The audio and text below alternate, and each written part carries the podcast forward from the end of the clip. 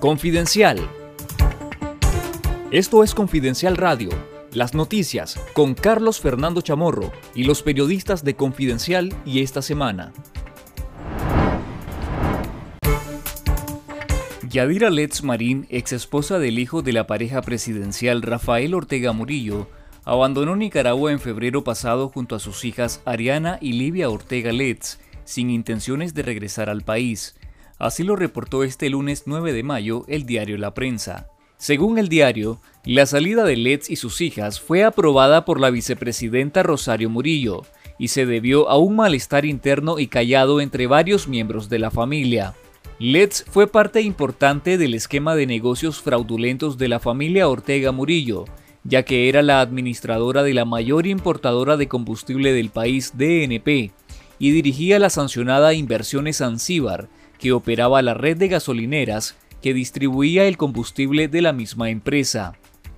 Una investigación de Confidencial publicada el 20 de febrero de 2022 develó la existencia de 22 empresas privadas de la familia Ortega Murillo a costas del Estado, y en cuyo esquema de negocios Yadira Letts figuró como accionista o directiva en cinco de estas empresas.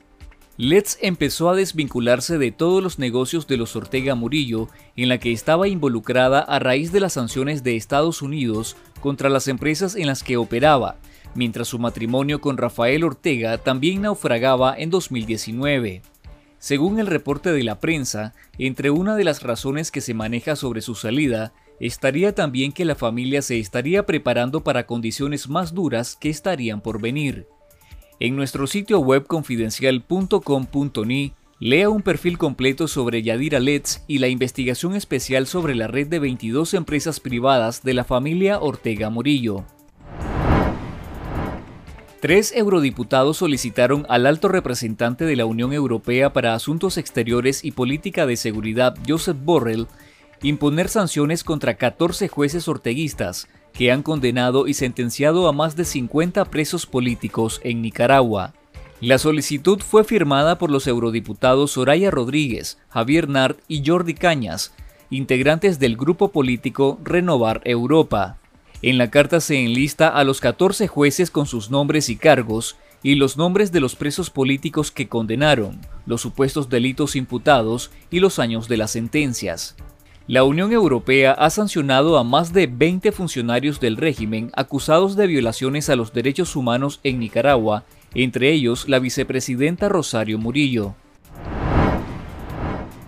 La Comisión Interamericana de Derechos Humanos otorgó medidas cautelares en favor del preso político Joel Sandino Ibarra, tras considerar que se encuentra en una situación de gravedad y urgencia de riesgo de daño irreparable a sus derechos en Nicaragua, informó el organismo este lunes 9 de mayo. Sandino Ibarra, de 25 años, fue encarcelado el 5 de noviembre de 2021, en el contexto de las votaciones generales en las que el régimen de Daniel Ortega se reeligió sin competencia política. El 21 de febrero de 2022, el joven fue condenado a 11 años y 6 meses de prisión, más una multa de 42 mil córdobas por los supuestos delitos de menoscabo a la integridad nacional y propagación de noticias falsas. El presidente de México, Andrés Manuel López Obrador, advirtió este martes que podría no asistir a la Cumbre de las Américas programada para junio próximo en California si Estados Unidos no invita a todos los países de la región. Hace unos días, el gobierno estadounidense afirmó que ve poco probable convocar a países como Cuba, Venezuela o Nicaragua, al considerarlos no democráticos. López Obrador señaló que su ausencia de la cumbre sería un mensaje de protesta y en su lugar enviaría al canciller Marcelo Ebrard.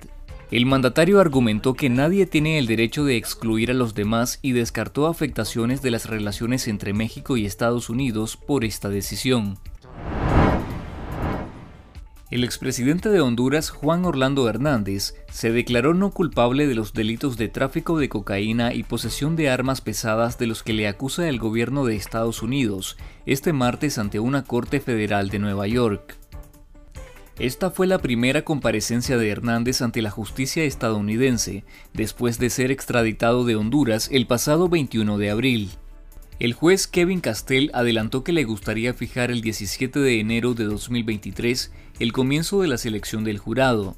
Hernández es acusado de tres delitos cometidos supuestamente entre 2004 y 2022, conspiración para la importación de cocaína, posesión de ametralladoras y armas pesadas y conspiración para la posesión de dicho armamento, por lo que podría enfrentarse a cadena perpetua en el caso de ser hallado culpable. Esto fue Confidencial Radio. Escuche nuestros podcasts en Spotify y visítenos en confidencial.com.ni con el mejor periodismo investigativo.